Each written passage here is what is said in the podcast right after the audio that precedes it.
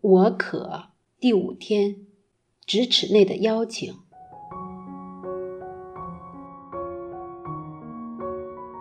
昨天我们庆祝了四旬期的第一主日。福音中记载了耶稣被圣神领到旷野，为受魔鬼的试探。他四十天四十夜禁食，后来就饿了，试探者就前来试探他。基督以四十天的严斋，树立了四旬期克己的典范。耶稣自己虽然没有罪，却以服从的心，甘愿进入旷野做四十天的禁食祈祷，在受魔鬼试探。他既摧毁了古蛇的一切陷阱，也教导我们如何克胜邪恶的教母。生命是一个接一个的皈依及成圣的旅程。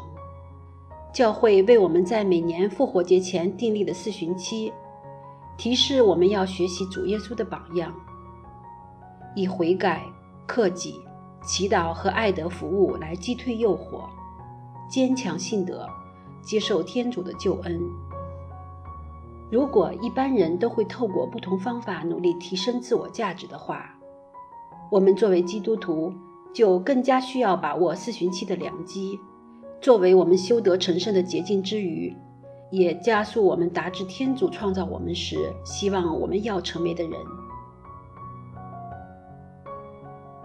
在今天的福音中，耶稣向我们预示了公审判的一幕，目的不是要恐吓我们，而是要提示给我们天国应该是怎样的，更要向我们揭露他内心的渴求。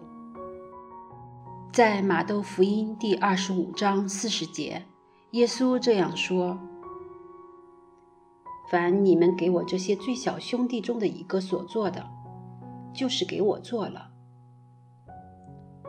主耶稣要我们成为他在世的手脚，被爱的管道，也要我们在被服侍的人中见到他的面容。他的心意真是再清楚不过。只是等着我们去回应吧。我们或许会想，我们不认识饥渴的人、无家可归或者赤身露体的人、患病或在监的人，但我们身边总会有一些孤独或被冷落的人，不受欢迎或不被接待的人，情绪低落或失落的人，无助或失去希望的人。等等，这些人可能不在远方，而是近在咫尺。这些弟兄姊妹可能一直等待我们的关注。我们每一个人都可以有服侍的对象而开始行动。四旬期三个信德的活动：祈祷、克己守斋及行善功。给了我们一个清晰的提示。祈祷是提示我们要找紧与天主的关系，腾空时间与主谈心，透过祈祷、盛世及灵修中与主相遇，继而与天主建立亲密的关系。克己守斋的对象是自己，是透过令自己清心寡欲，除去世俗上不必要的依恋牵挂。从而为自己打开成圣的窗户，而行善功的对象当然是他人。更重要的是，耶稣所爱的所有世人。耶稣的心意是透过我们无私的去爱其他人，来回报他对我们无私的爱。耶稣给我们彼此相爱的命令是，在若望福音第十五章十二至十三节。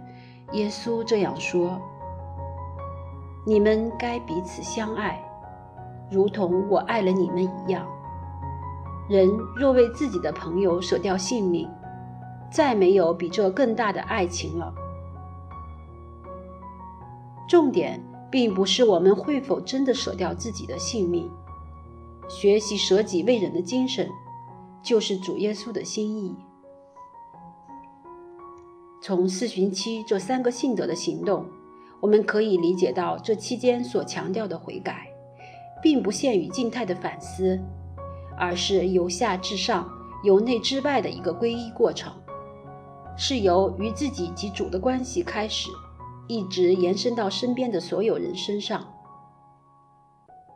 因此，我们今年的四旬期毕竟强调我们要以爱的行动配合不断的默想及反省。默想及反省，帮助我们调节爱德行动的心态及方法。爱德行动的经验及果实，成为我们反省及祈祷的材料及奉献。爱德行动帮助我们认识自己，也更认识天主及他的行径。因为借着我们的卑微奉献，我们就能真实的见证主耶稣增饼的奇迹，对于我们坚定自己的信德及望德产生关键性的作用。所以在必经的第一天，我们提出了五饼二鱼时刻的概念，就是要提示我们生命的每一刻都充满着主耶稣行奇迹的机会。就只等着我们的五饼二鱼奉献。不要小看我们的五饼二鱼爱德行动，因为生命影响生命。我们卑微的一点烛光，就能透过主耶稣奇迹的倍增，并在我们不知情的情况下不断蔓延。以不平凡的爱做平凡的事，是圣德兰修女著名的格言。让我们也以这格言作为我们这个四旬期爱德行动的座右铭。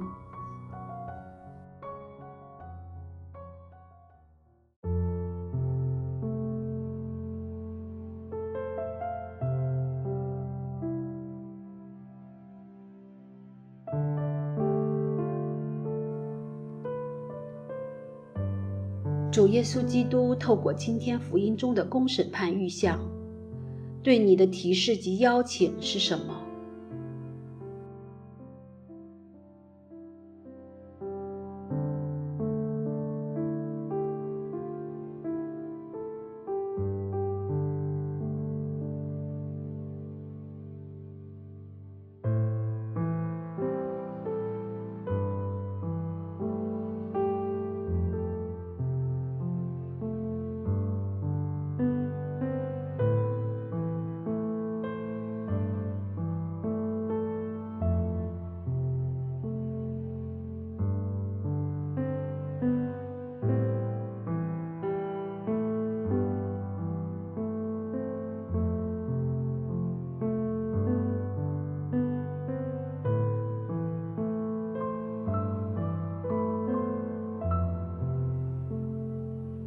你相信五饼二余时刻的威力吗？你愿意如何致力在四旬期之内实践呢？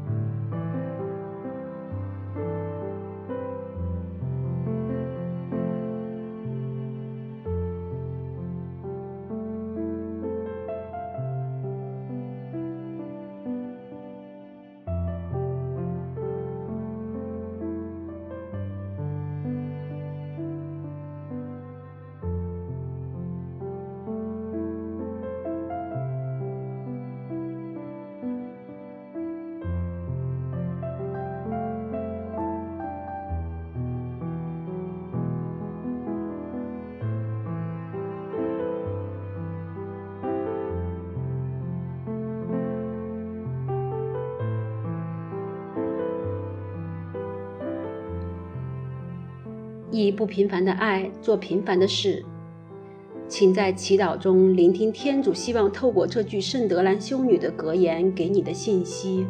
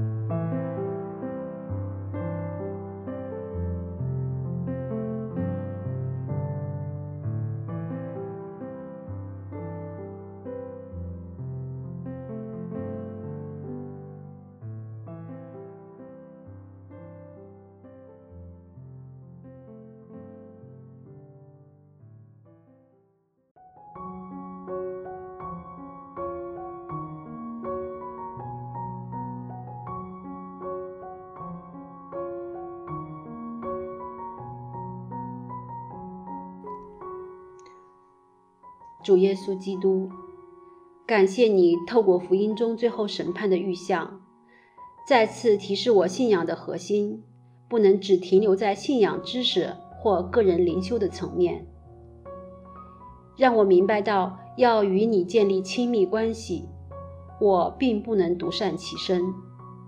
也需要透过爱的行动来与其他人建立关系。求你在这个四旬期引导我，教我如何把握每一个机会去奉献我的五饼二鱼。主啊，请你陪伴我，并在我身上行悦乐天赋的事。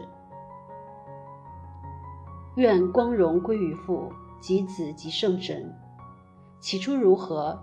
今日亦然，直到永远，阿门。